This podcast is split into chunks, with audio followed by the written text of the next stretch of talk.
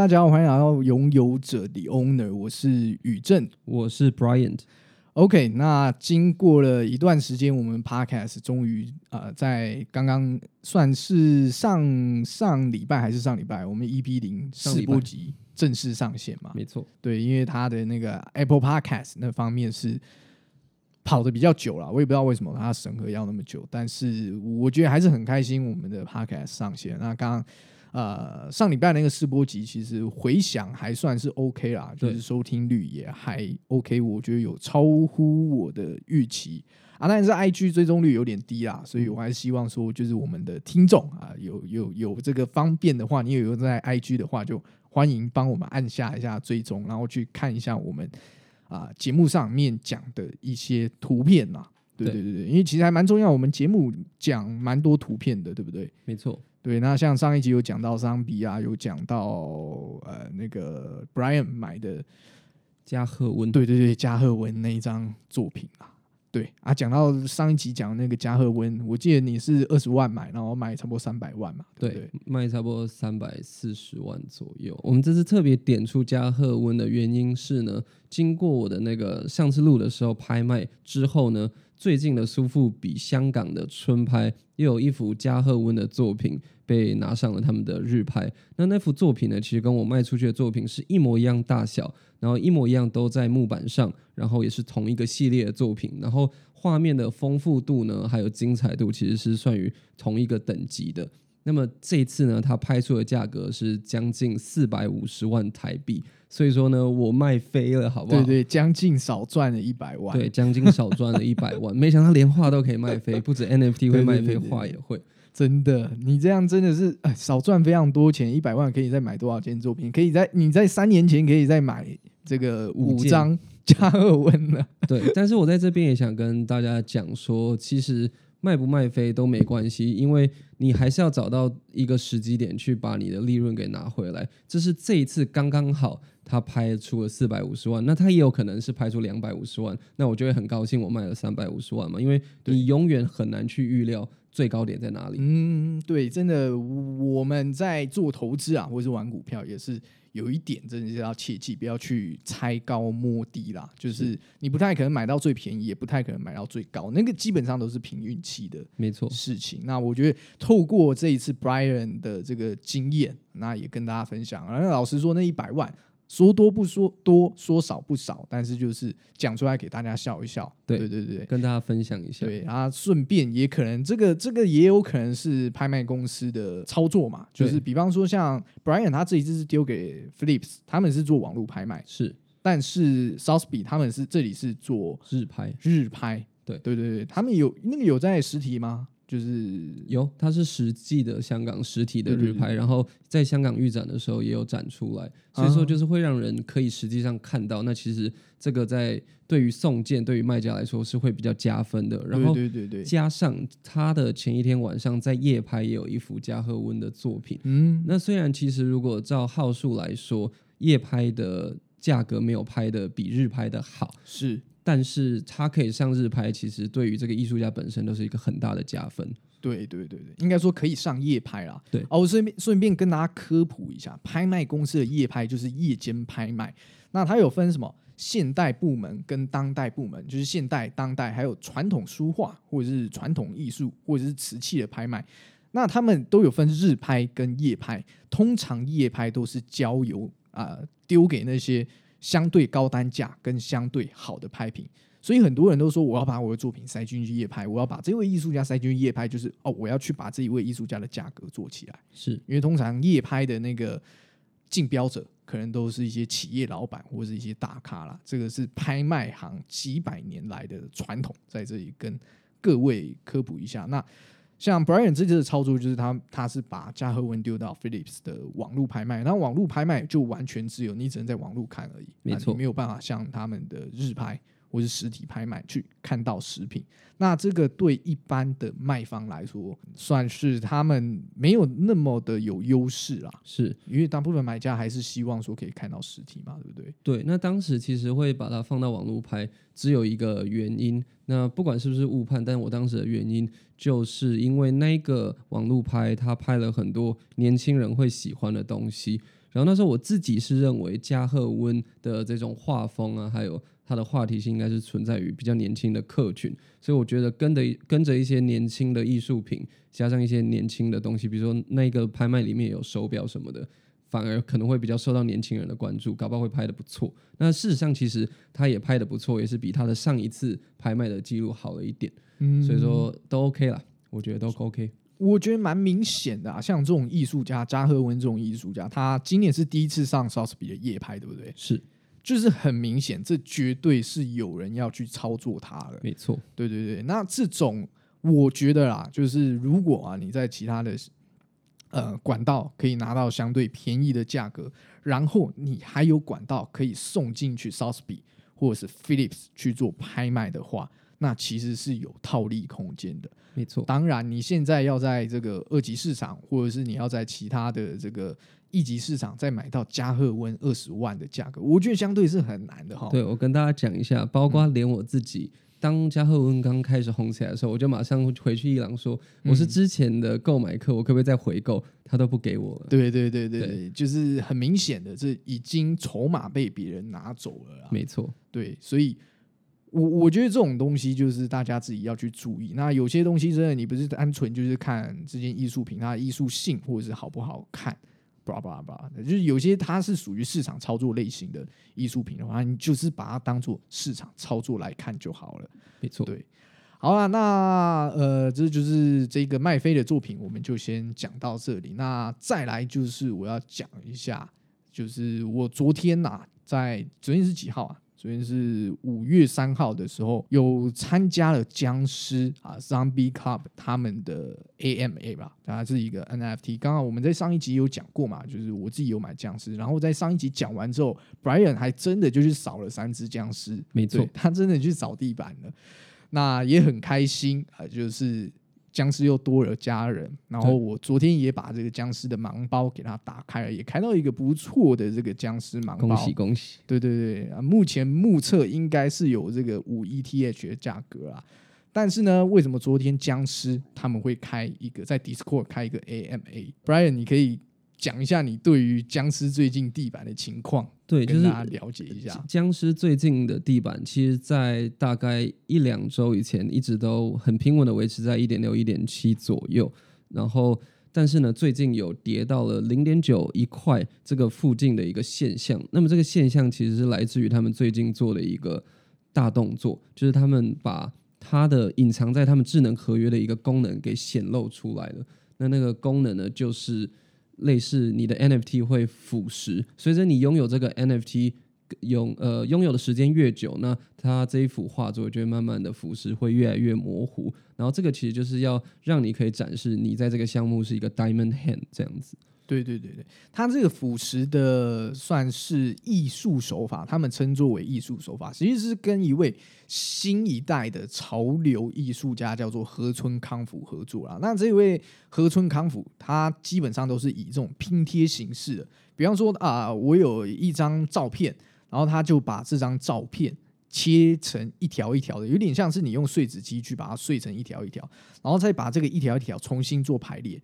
这时候你的这一张照片看起来就好像有打马赛克的感觉了，所以这个是他们跟这个这一位河村康辅所合作的一个算是艺术表现形式。然后这种艺术表现形式又可以称为啊 DNFT 形式啊，对他们认为是说这种属于一种新形态的艺术创作手法，那有点像是这个呃生成式艺术的感感觉，或是他们用写扣的方式去。啊，表达这有点类似，我觉得比较偏向行为艺术啦。但是我个人觉得百分之九十九点九的人应该都不会认为这是艺术形式吧？对不对，Brian？对，之所以地板会这样降，是因为大家对于这个东西可能是有一点点的期待，那结果出来的期待值不符合大家的期待，所以。这个地板就降了。那我个人是认为说，其实你要在现在当下去定义它是不是艺术，也是一件很困难的事情。像当年瀑布风艺术刚起来的时候，对对对，很多人也是在那里骂说，这到底是算什么艺术？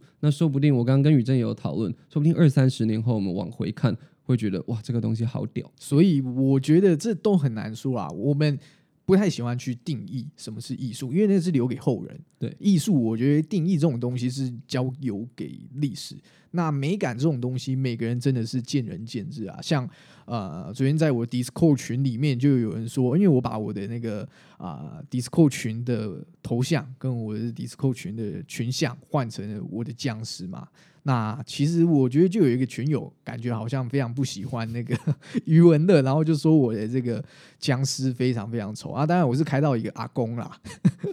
我自己也是觉得好像没有很好看，但是如果以稀有度来说的话，那一只它的那个价格是还不错。那当然对，以 NFT 来说，你只要是价格不错，它就会变得非常好看。对，没错没错，大家基本上都是用价格去评断说这张图好不好看，就像当年那个 B A Y C 刚出的时候，那时候我刚接触 NFT 没多久啊，那时候我在看 Beeple 啊，还有 Park 那些艺术家，然后看到 B A Y C，我就靠别这是什么东西呀、对。然后它的那个像素又没有很高，对。然后一只猴子又那么丑，对。然后那时候我记得是卖零点零八 ETH，对，没错，然后那时候的 gas fee 也是超级超级高，反正一只买起来至少都要破万台币啦。没错，所以我那时候就没有去买那个 BAYC。如果现在 BAYC 涨到一颗要一百多块，没错啊，甚至最近有涨到这个一百五十几一百五十几块，每个人都说哇，你的猴子好帅啊！对啊，真的，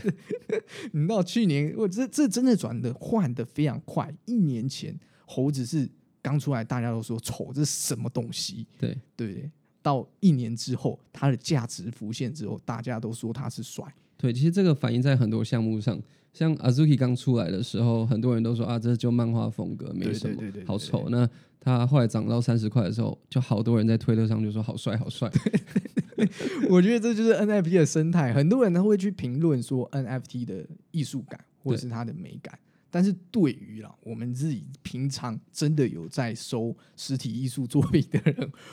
其实从我们眼光看，我们会觉得说，其实你去评论这个真的没有什么意义，因为它真的是一个金融产品，它真的不太算是艺术。当然，这个就是不代表每个人都是这样，因为有些人他们真的就是原生在 Web Three，或者是原生在 NFT，他们本身就非常喜欢这些东西的话，那他们是会认真去啊、了解这些东西，然后去评价这些东西的美感。那我觉得是正常的。没错可，是有大部分的人，我觉得也一样，差不多是九十九趴的人都跟我们一样吧。对对啊，我们都不是原生在 Web Three 的，没错，那甚至有更多的人，他们在实体艺术或是实体收藏，他们根本都没有去做收藏，那马上就踏入到这个 NFT 里面，哎，突然就懂美感，突然就懂收藏了。对，我觉得这是比较吊诡的地方啊。那我也不是说这样子不好，那只是我那个逻辑转不过来而已。那我只是丢出一个大问号。对，所以我最后统出来的结果，我们最后统整出来的结果就是，啊、整个 NFT 的美感大部分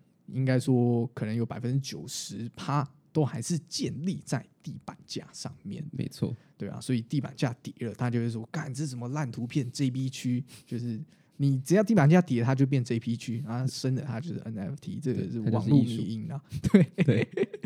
好了，反正就是昨天的这个 AMA 啦，他我昨天听了大概三个小时吧。那我觉得他们项目方愿意在这时候地板价大跌的时候出来做 AMA AMA 是非常呃勇敢的事情。其实他们老实说，项目方我有采访过他们。如果大家有去听意思的话，顺便那个呃做一下广告。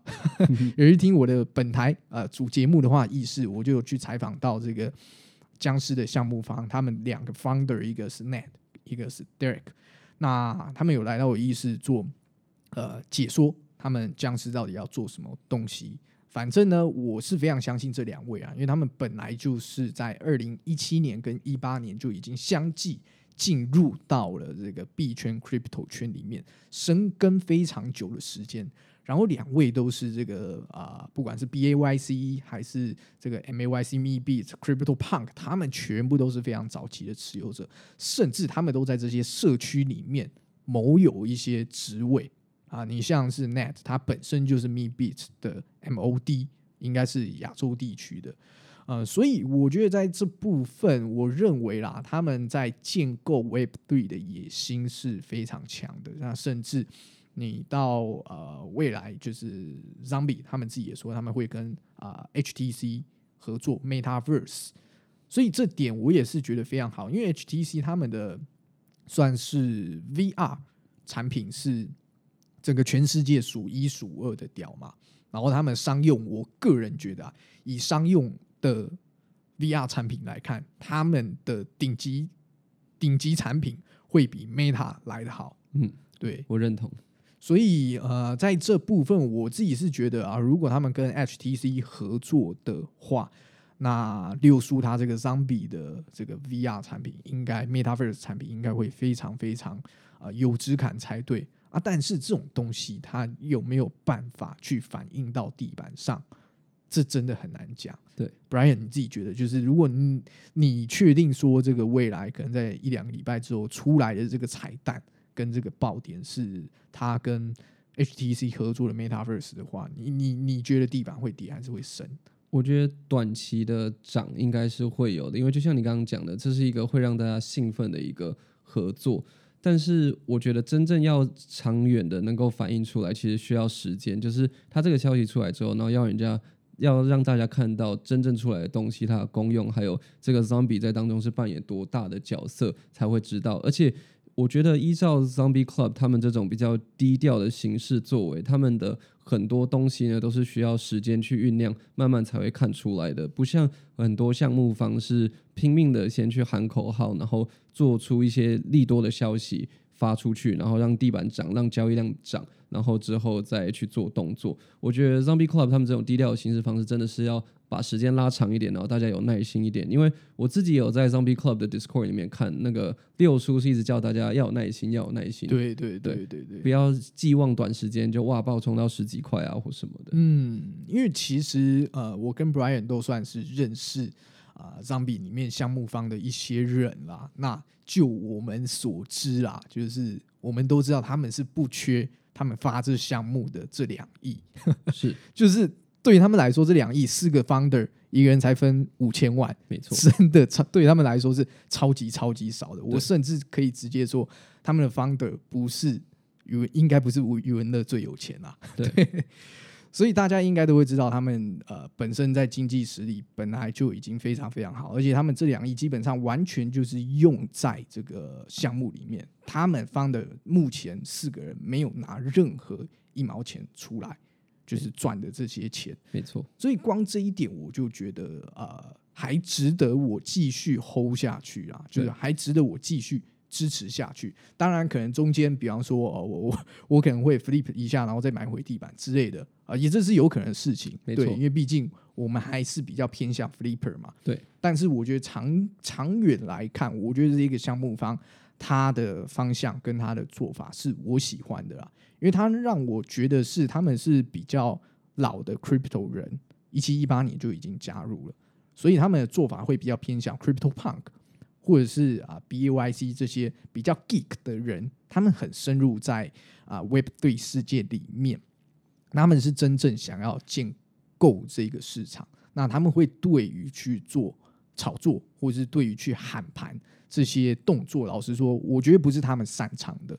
那会去做炒作跟喊盘的，比较像是比较后来，可能是去年底到今年初出来这些项目，比方说像是 Azuki，他们是出了名的会喊盘嘛。然后 Clone X 也是，对，Clone X 也是出了名的，就是我什么东西都还没有做出来，但是我们就先喊出我们未来要做什么东西。就像 Nike 的盲盒丢出来，过了好几个月才开。对 我现在就先丢一个空投一个呃盲盒给你嘛，对不对？那他也不跟你说什么。反正我就先丢给你，先安抚大家的情绪之后，对，然后再来说啊，开盒之后再来看要做什么了。对，我觉得不排除他们那时候丢盲盒的时候都还不知道里面要设计什么，他们可能还在慢慢想。对 对对对对对对，因为本身 Brian 他自己本身也是那个 Chrome X 的持有者，那你自己本身对于那个他开盒之后。有什么样的？其实我觉得蛮不意外的，因为开盒里面就是有一双 Nike 的球鞋嘛。其实我本来就猜到里面一定会有一双鞋子，因为 Nike 不丢给你鞋子的话是一件非常不合理、很奇怪的事情。对，然后加上里面又有一个盲盒，我觉得哇，也是。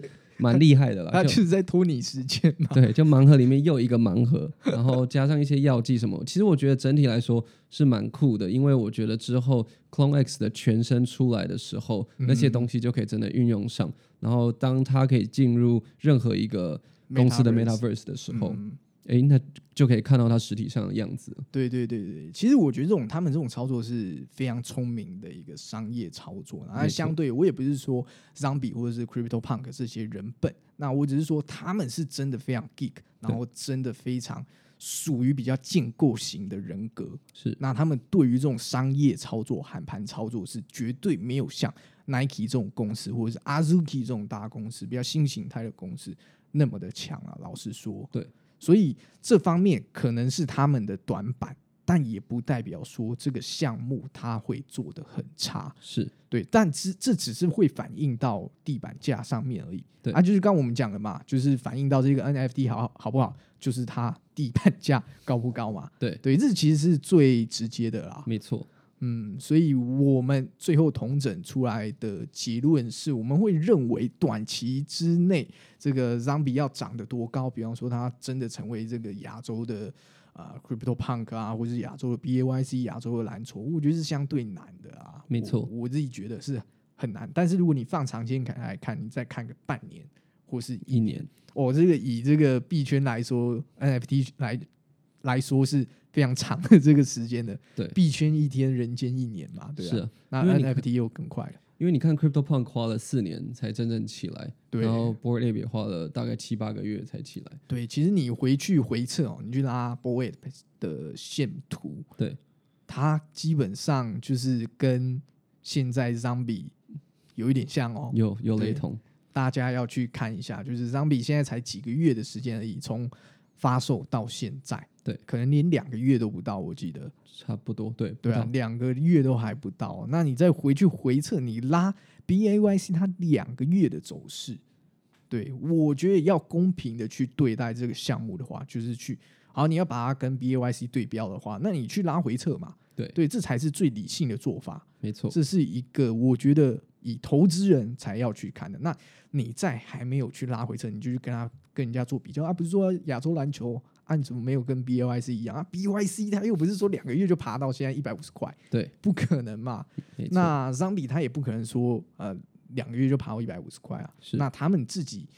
也是希望可以成为亚洲蓝筹啦。对，但是现在本身是真的还没有，对，这个是事实啊。还在努力当中，对，还在努力当中。但是就我们所认识的他们的项目方，不管是啊、从 Brian 那边认识的，或者从我这边认识的，我们都觉得至少这个项目方不会 rock，对对，他们不会 rock pool，就是他们不会抽地毯，不会把整个项目方搞到烂掉了。对，而且至少现在都还没有破发。对啊，没有破发啊，所以老实说啦，你真的要去做 NFT 投资的人，然后你现在想 FAD 的人，基本上都是啊、呃你买到很高嘛。对可能你是像我跟 Brian 都是从二级借的，你们不是用零点六六六块买 ETH 去买的话，那基本上你现在应该是赔钱啦，对不对？没错，对我跟 Brian 现在也算是在赔钱，我们就套牢了嘛。啊我阿公，我的阿公也是脚麻啊，跑不通啊，对对啊，那个也也是蛮惨的啊。可是我觉得啊，就是大家要公平一点对待这个项目方，因为我们自己要去追高的，那这时候我们套到脚麻，这是我们自己的事。那如果破发又是不同的状况了，呃，破发我觉得真的就是这个项目方可能有问题喽。没错，对，那就代表他的这个信任感跟信任度是连初始的持有者都已经不信任了，真正的信仰者都不信任了。这时候我觉得这是就要对这个项目重新做评估了。那目前这张比是没有破发的状况，所以我觉得还是偏向正向。而、我也不排除说它未来一定不会破发，也有可能破发的话，我自己也会再重新评估一下这个啊、Zombie 这一个项目啦。好，我们再讲到下一个题目，就是刚刚我跟 Brian 不约而同，就是我们现在差不多是九点多嘛，我们到八点多的时候，Brian 来到我公司开始录音的时候，我们在楼下见面，然后我们就在讲说，就是我跟 Brian 说啊，我正在那个做空猴子币 AppCoin。然后 Brian 他才也刚刚把他的 AppCoin 卖到一个最高点，Brian 你可以跟我们讲一下你的这个历程吗？好，就是我其实这几天在观察这个猴币的走向，反正它就十四、十五块这样上下跳，所以今天早上呢，我就在十四点二的时候就买进了一些猴子币，然后我觉得诶，那等到它十五块的时候就把它卖掉好了。但没想到到晚上六点五十分左右的时候，它一路直接跳到了十七点多块，所以我就在十七块的价格把它给卖了。那造成这一次的这个一大跳一个 pump 上去的原因，其实是来自于我们特斯拉的老板 Elon Musk，他最近刚买下推特，然后我觉得他兴致勃勃，他刚刚在六点五十分的时候把他的头像换成了 B A Y C，但是他留了一个伏笔，就是他的那张照片不是任何一只猴子，而是一个复合式的照片。那那张照片其实是去年。呃，去年在苏富比拍卖会的时候，他们所制造的、所做出来的一张复合式的猴子图，它中间是一张金猴，旁边是一堆其他的猴子，那那就是出现在那场拍卖会的所有的拍品这样子。然后到七点左右的时候，他就又发了一条 tweet 说：“哈哈，I I think it seems like it's fungible。”那他就是在说，大家都说 NFT 是 non-fungible token，就是不可取代的货币，但在他眼里看起来是可以被取代的，哈哈哈！所以瞬间猴币就。掉下去了。对对对对对对，就是刚好这一个波段我也有做到啦，就是在 那时候 Brian 跟我说，呃，他要出门哦，然后 那时候我都还在继续在那个币安拿着手机在看看我的合约，因为我自己是有在做合约啊，但是我还是要在这里跟大家强调啊，那个远离合约哈，理性投资，对理性投资做合约是非常非常那个刺激的，对对对，很容易破产啊。那反正就是呢，呃，就是因为这个 Mask 他丢了这一个 tweet，然后让猴币整个大涨，对，然后又因为再丢了另外一个 tweet，说他就是开了这个玩笑，对，让大家以为说他有买猴币跟买猴子买 BAYC，所以整个币价就涨到从那时候十三十块一。一下子一个小时几十分钟的时间吧，就涨到了最高到十七点多块啊！是，那真的就是捡到钱啊！对于我们来说，对，刚刚好，对，很快几几十分钟的时间，我们就赚了一些钱嘛。对，那到现在其实我有反过来在做空它，因为我觉得这个趋势是对的，就是它很明显就是呃，因为呃，Mask 涨，那也会因为它继续跌下去，因为毕竟他做的这个事情，那新闻讲的这些事情是。没有的东西嘛，对对，大家都被那个马斯克所骗了，就是被他玩了一笔。那马斯克现在真的还是这个流量王者了，那他真的是还是有声量，他还是有办法去喊盘，还是有办法把这个 F B 把 喊上去。如果他真的有心的话啊，其实。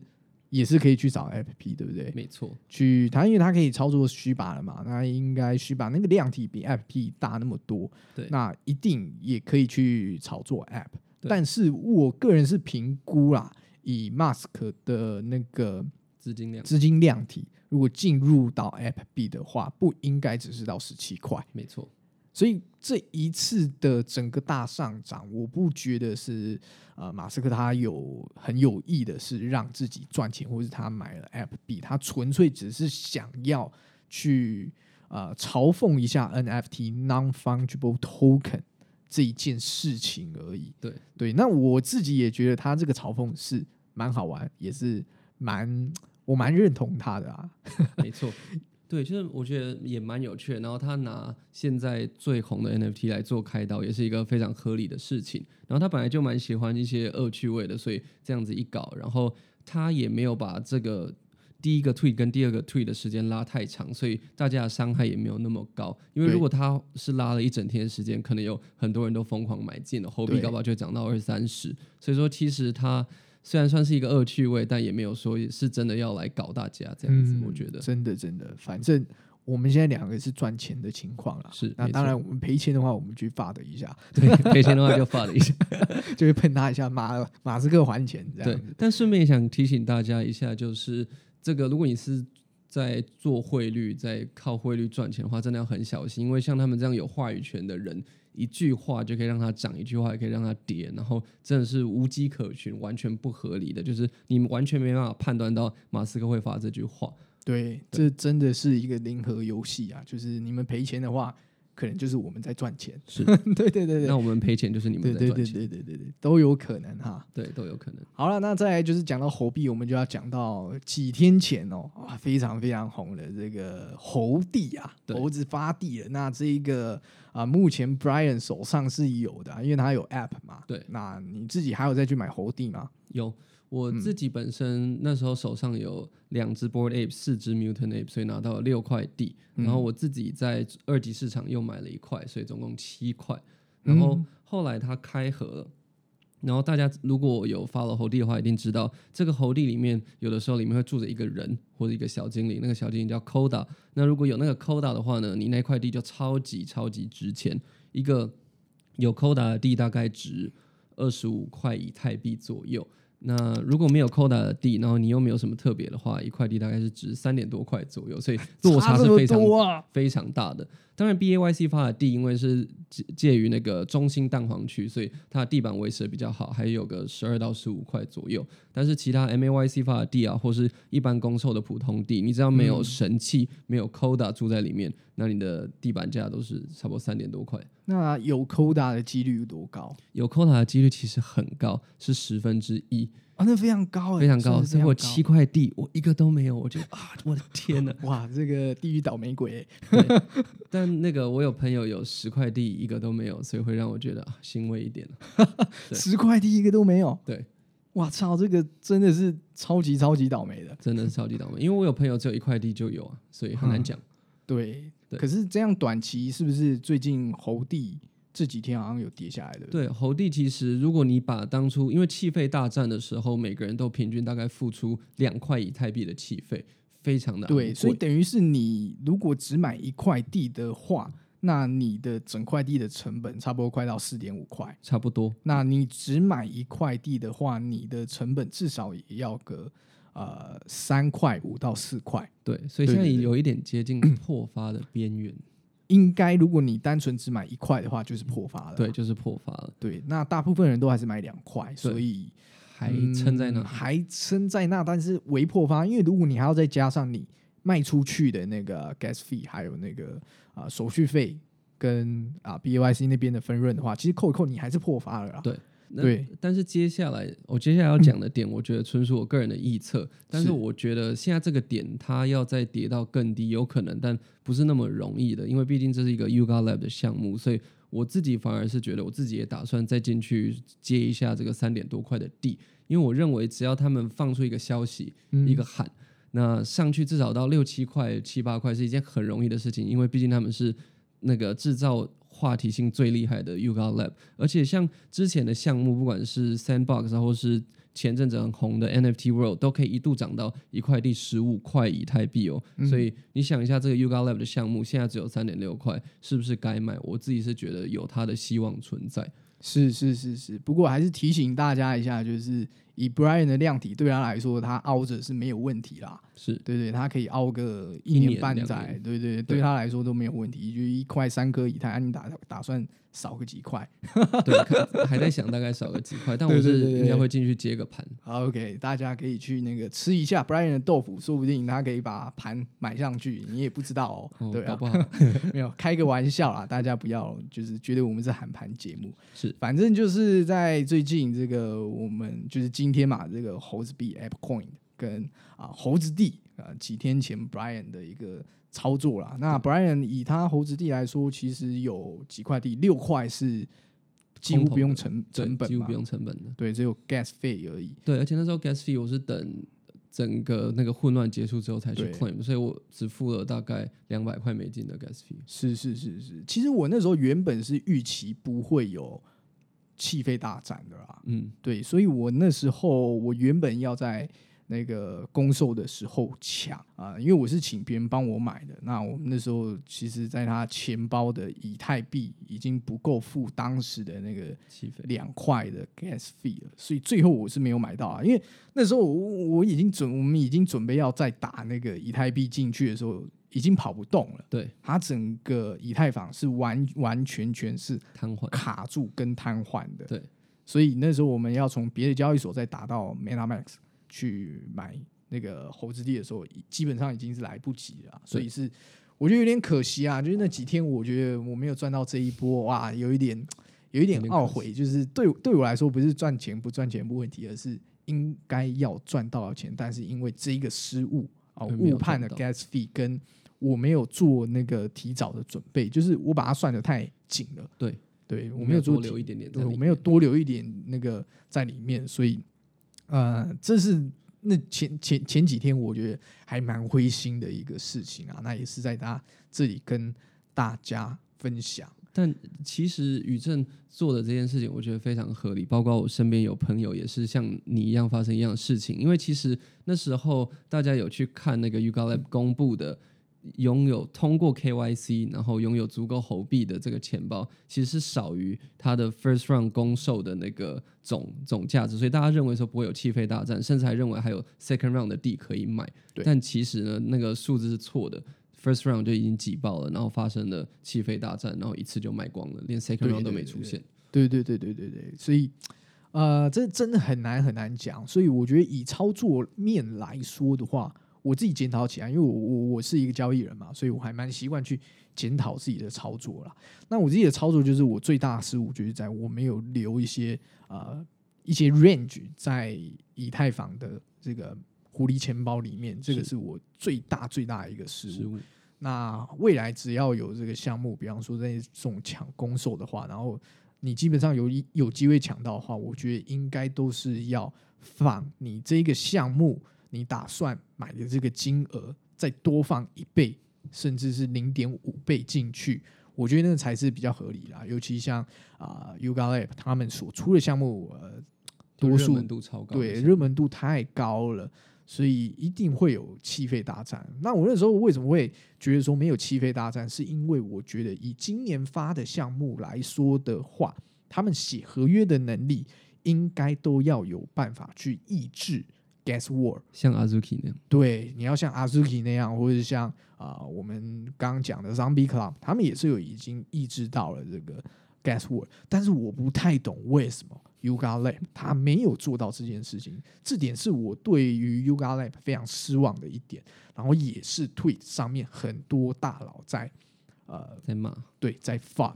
啊、整个 Yuga Lab。当然啊，我觉得对于只要整个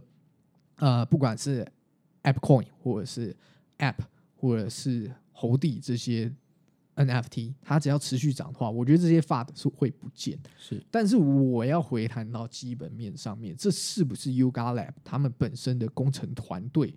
的能力，或是跟逻辑上面有一点点的不足跟缺失？对你你有没有这样觉得？有，Brian。我觉得有可能像你讲的是在他们的能力上、合约能力上有限制，或是他们不够替消费者着想。我觉得这都有可能的，因为比如说有一些公司真的做大了，他就不再太不再那么的替消费者着想。那当然这都是我们的猜测，所以我觉得两种都有可能。嗯但这对 Yuga Lab 其实都是一个负面的一个形象。是因为其实我原本也都是觉得 B I Y C 或者是 Yoga Lab 它这个生态系其实是整个 NFT 里面最大的一个企业嘛，有点像是比方说是晶圆厂的台积电。可是以 Yuga Lab 它现在所出的任何一个项目门槛都会非常非常的高。对，那我自己是觉得这样子对整个 NFT 市场短期之内并不是一个特别好的现象。对，尤其他最近，因为他说他要发地一段时间了嘛，那等于是整个资金市场都被整个 Yuga Lab 跟猴猴币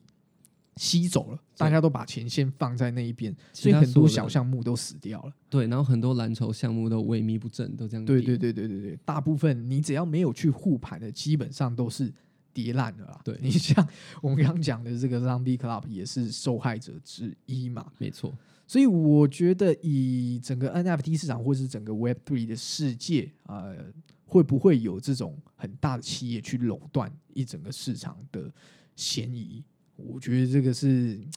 一个大问号啦。那我也觉得这不是一个太好的现象。对，那以我们的想法跟我刚开始对于整个 crypto 的概念跟远景，他们在吸引人进来是大家都是比较平等的状态，大家比较平面的状态。对，但是你讲回到现在 NFT 的市场，好像不太一样了哈。没错，就是变成你要进来到玩 NFT，然后你真的可以赚钱的话，那个成本非常非常高哎、对啊，对啊，不知不觉的有一点点把 Web Three 做成了 Web Two 的感觉。对，所以这时候我们的立场其实跟 Inomax 很像，对，就是我们真的会去怀疑，这是 Web Three 到底在哪边？对，而且这是从我们两个都拥有 Web Three NFT 产品，却会有这样的感觉，所以其实是一个很强烈的感受。非常非常强烈。就是你以项目方的角度来说的话，就是基本上只有项目方才是真正的赚钱。那你基本上只有大的项目方、蓝筹的项目方才有可能在这一个世界里面继续的生存下去啊。那我觉得为什么会对整体的市场未来不太好的原因是，这样很容易造成内卷。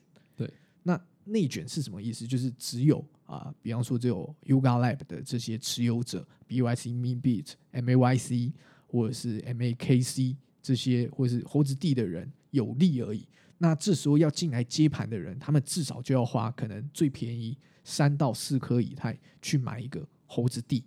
或者是去买一个七到八块以太去买一个啊、Meebit，或者买一个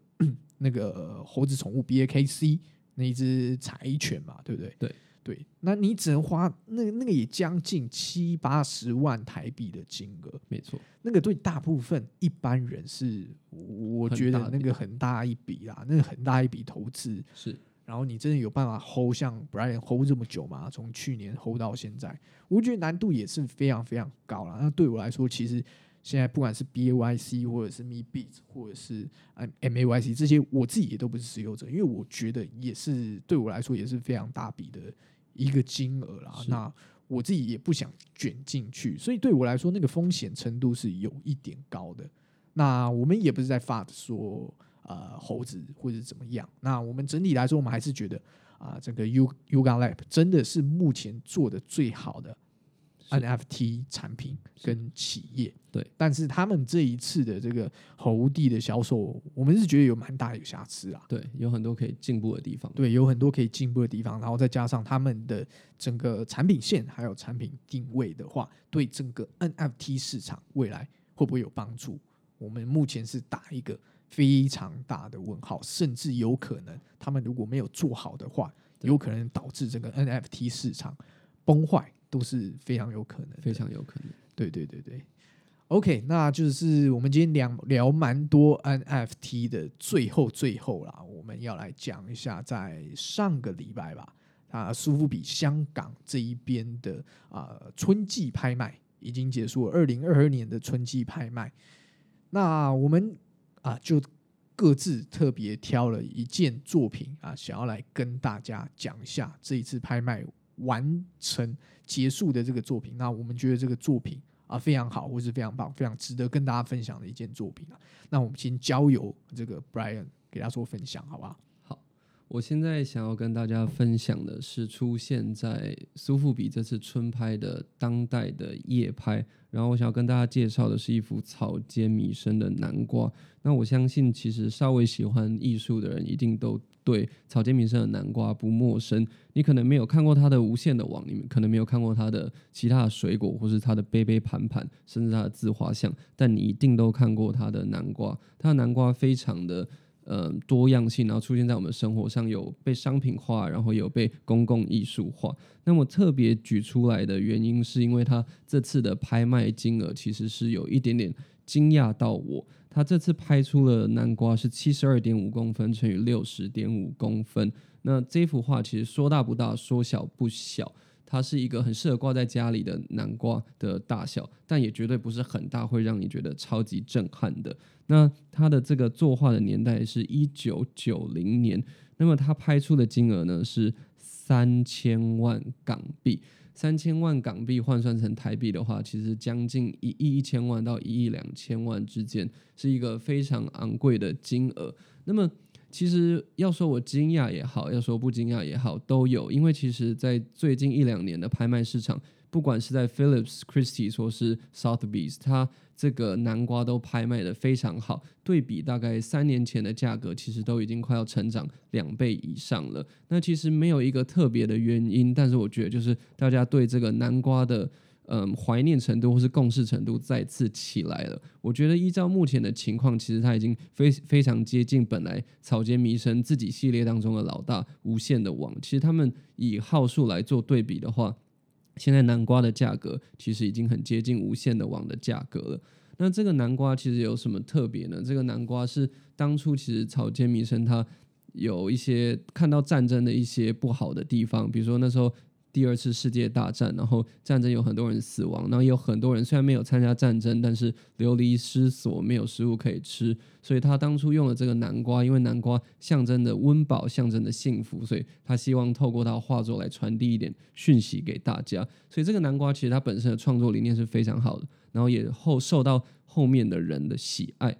那这个拍出去的南瓜，其实它有一个非常大的优点，就是南瓜有一个创作大家算是公认的黄金年代，就是一九九零年到一九九九年这个年代当中所出的南瓜，它的价格是最好的，因为大家都认为草间弥生在这一个时期所做的南瓜是倾尽全力，然后亲手去描绘、去制作的，所以这这。这个年代所出的南瓜的价格，往往会是其他年代出的南瓜的价格的一点五倍到两倍左右。这也是一个给大家作为参考，然后科普的一个呃方向。然后最后我想讲的是，南瓜还有一个很重要的点，就是它的这个形状。通常呢，瘦长型的南瓜价格会稍微不好一点点。通常矮胖型的南瓜，整个南瓜看起来比较圆润、比较饱满的，它的这个售价会稍微高一点。没错，感觉像是你自己种南瓜，那个种的圆圆饱满的，看起来它才有那个感觉嘛，对不对？对，没错。不然你自己有收南瓜吗？有，我自己有收南瓜，版画还是雕塑啊？我是收原作，画作。哇，那个是开心死了，对，很开心。收了多久了？收了四年吧，四年了。哇，那真的是涨非常非常多。其实。嗯，我们刚刚有在讨论啊，就是草间弥生这一位艺术家，你觉得他的这个价值性到底在哪一边？我觉得他的价值性其实就是他是跨了整个全球，他是一个全球性艺术家，他的收藏族群没有特别限定于亚洲，或是限定于美国或欧洲，他在各个地方呢都可以。得到非常好的一个评价跟非常好的价格，原因是什么？因为他是一位日本艺术家，但是他去纽约去展开他的艺术之行，所以其实他有沾到两边的气息，也有沾到两边的光。然后他的这个作品的风格，其实他的画风也非常的不受限。比如说欧美他们喜欢比较现代、比较洁白的感觉，所以。白色的无尽的网或无限的网在那边拍卖的价格都非常好。那在亚洲，大家喜欢大红大紫，喜欢鲜艳的颜色，黄色的网子、紫色的网子跟红色的网子价格就比较好。所以其实我觉得，它除了在历史定位当中非常重要以外，它的画风跟它所使用的各种的颜色的风格都受到全世界各个地方人的喜爱。而且再加上这个草间弥生现在年纪也非常大了，对，没错，所以大家可能会先埋伏啦，对，大家会先埋伏，对，因为以他这种，我觉得未来一定是会收录到历史的一位艺术家，没错。那他只要一往生，这个价格通常啦，对，都是会往上跳一个急剧的。再加上他又是全球女性艺术家最好的价格的一个记录保持人嘛，没错。而且他以他这个年纪，其实他有跨越到了这个啊，算是战后艺术的这一块。那战后艺术大概就是二十世纪末，也就是差不多 Andy Warhol 那时候，是他跟 Andy Warhol 或者是 John Michael Bas 一样，其实应该要算是在同一个年代的。没错。那现在还活着的当代艺术家，呃，像是有这个年纪的，可以把它算成战后的。我觉得大概就剩下草间弥生还有 David Hockney 这类型的艺术家，所以不管是草间弥生现在全世界最贵的女艺术家，跟 David Hockney 在世最贵的这个呃艺术家来说啦，我觉得这些如果是你本身资本够大的人啊，都还蛮适合去埋伏这些项目啦。没错，应该说埋伏这些艺术家，是因为他们真的未来就是。历史人物了，对对对对对，然后当然就是你要埋伏多久不知道，因为现在科技那么发达，医疗体系那么发达，有可能 草间弥生活的比你久，你也不知道，对，很有可能，对对对对，草间奶奶加油，对对对对对，所以这时候就是要看谁气场啦。对，有时候收藏就是这样，看谁气场，看谁能耐度高，是。好啦，刚刚是啊，Brian 介绍完一件作品，最后我来介绍一件，就是我挑出来比较老派的。对对，Brian 挑一个当代的嘛，应该说战后的。那我来挑一个，就是张大千啊。那张大千这一幅作品非常非常重要，也不是重要啊，就是它价格已经破张大千他本人自己的。这个拍卖记录了，它最后这一次拍卖的价格是大概三点七亿台币，你换算成台币的话，差不多，哎，三点七亿港币了，换算成台币差不多是十三亿台币，非常非常高的一个金额。那这一幅作品它叫做《访王希梦千里江山图》，它算是卷轴，然后是立轴，立轴也就是它是直的。他原本他就是在仿一个啊，算是历史人物、历史画家已故的历史画家王希孟这一位啊画家的《千里江山图》啦。那王希孟这一幅《千里江山图》其实原本是横式的啊，非常非常长。然后张大千给他算算是他用王希孟的这个画法。跟他一些比较相似的笔触跟构图，然后去重新创作成一个立轴的啊不同的布局。那我觉得有点像是当时的那个年代，张大千那个年代，清末啊明初的那个年代的二创啊，有点像是我们现在在讲的这个二创。那其实张大千他早期二创蛮多东西的。他早期我们都知道，张大千他最早期都是在画一些工笔画。工笔画是什么？工笔画就是他可以画的很精细。很像很小，比方说我们现在以前在讲什么，大家最常听到应该就是《清明上河图》嘛，它就比较偏向工笔画的形式，它画的非常精致。那张大千就是最早最刚开始发迹就是靠工笔画画出来，而且张大千他早期非常喜欢去仿一些名家的作品，而且是仿的非常像哦。其实张大千他不是缺钱的人，就是。他是超级超级富二代，他以前是小时候啦，张大千他是可以买下可能上海或是北京一整条街的，他的零用钱是可以买下这这些东西的，就是他是真的是超级富二代的那种，所以他完全不缺钱。但是为什么他要去画房作去卖钱的原因，就是因为他有一个反骨的个性，他想要展示他的画技，因为那时候年轻气盛嘛，然后他又看到一堆就是。收藏家就是，呃，那些收藏家就是财大气粗，然后根本不懂艺术，但是他们就是想要摆一个面子，就去买一些可能张大千一看就是伪作的东西。那这时候张大千他会觉得啊，那我要画这些伪作，然后去骗骗那些呃他认为很 gay 白的这个收藏家。所以这时候就是这个张大千他成名的年少成名的时候啦。这个我我觉得是张大千他蛮好玩。跟蛮反骨的一个个性，但是我觉得后世有一些人都会说啊，张大千早期都在画房做了。其实你们是去掉那个脉络化了，那我觉得这是不对啊！你要回归到当时的历史背景，就是张大千他根本他一辈子从来不需要靠卖画为生。他其实跟赵无极都很像，他甚至比赵无极更有钱，非常非常多。是，而且他又是不知道富了很多很多代啊，所以根本完全不需要靠画画为生。但是你到后来中晚期，因为也是因为他的这个呃家境非常不错啊，从穷极一生不需要为了钱发愁，所以他可以持续的创作，一直一直的创作，然后一直去更新自己。因为他也是，他比较像是像皮卡，他等于就是东方的皮卡索嘛，等于是他也是非常多时期，从他的工笔画非常早期的工笔画，再到啊中期的有一点工笔画，再融合他一些呃泼墨的风格，那就有一点开始抽象，他到最后晚期的是几乎完全泼墨的那个风格了。那一方面也是因为他的视力真的变不好了，就有点像是啊莫内他晚期为什么要画？呃，荷花、莲花池也是因为他的视力真的也变不好了嘛，所以张大千他晚期真的也没有办法再画工笔画了。那在讲到市场的部分，在工笔画这一部分哦，其实是他比较偏向啊北京中国市场的。他们呃中国人他们比较喜欢张大千的仕女图或者是一些工笔画的这部分。那以中国以外的市场，亚洲区。或者是全球地区，因为张大千他的呃藏家也是遍布全球啦，所以你在呃其他全球市场来看的话，张大千他比较好的一个作品时期，其实是在他壮年时期的这个泼彩泼墨的这个作品，因为这个他泼彩泼墨等于算是一个艺术性的突破了，在整个华人艺术圈、水墨艺术圈里面，他是第一个去突破整个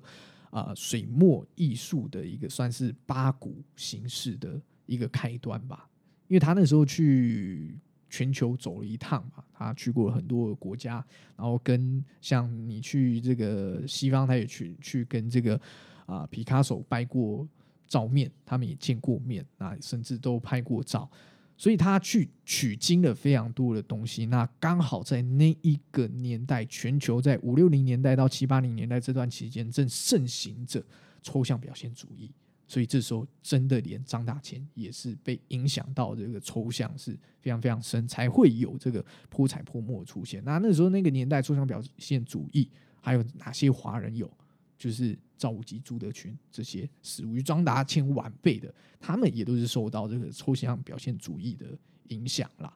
所以到那个时候的这个呃艺术形态已经非常全球性的啦。你看，像连这种东方性质、水墨性质的张大千，他也是有受到啊、一定的影响，然后做出了一个艺术性的突破，才会有他后面的这个呃水墨艺术大师的定位。那今天讲到这一张这个仿王希孟《千里江山图》，它虽然不是这个张大千啊、艺术性突破的这个呃算是呃一个时代跟一个风格，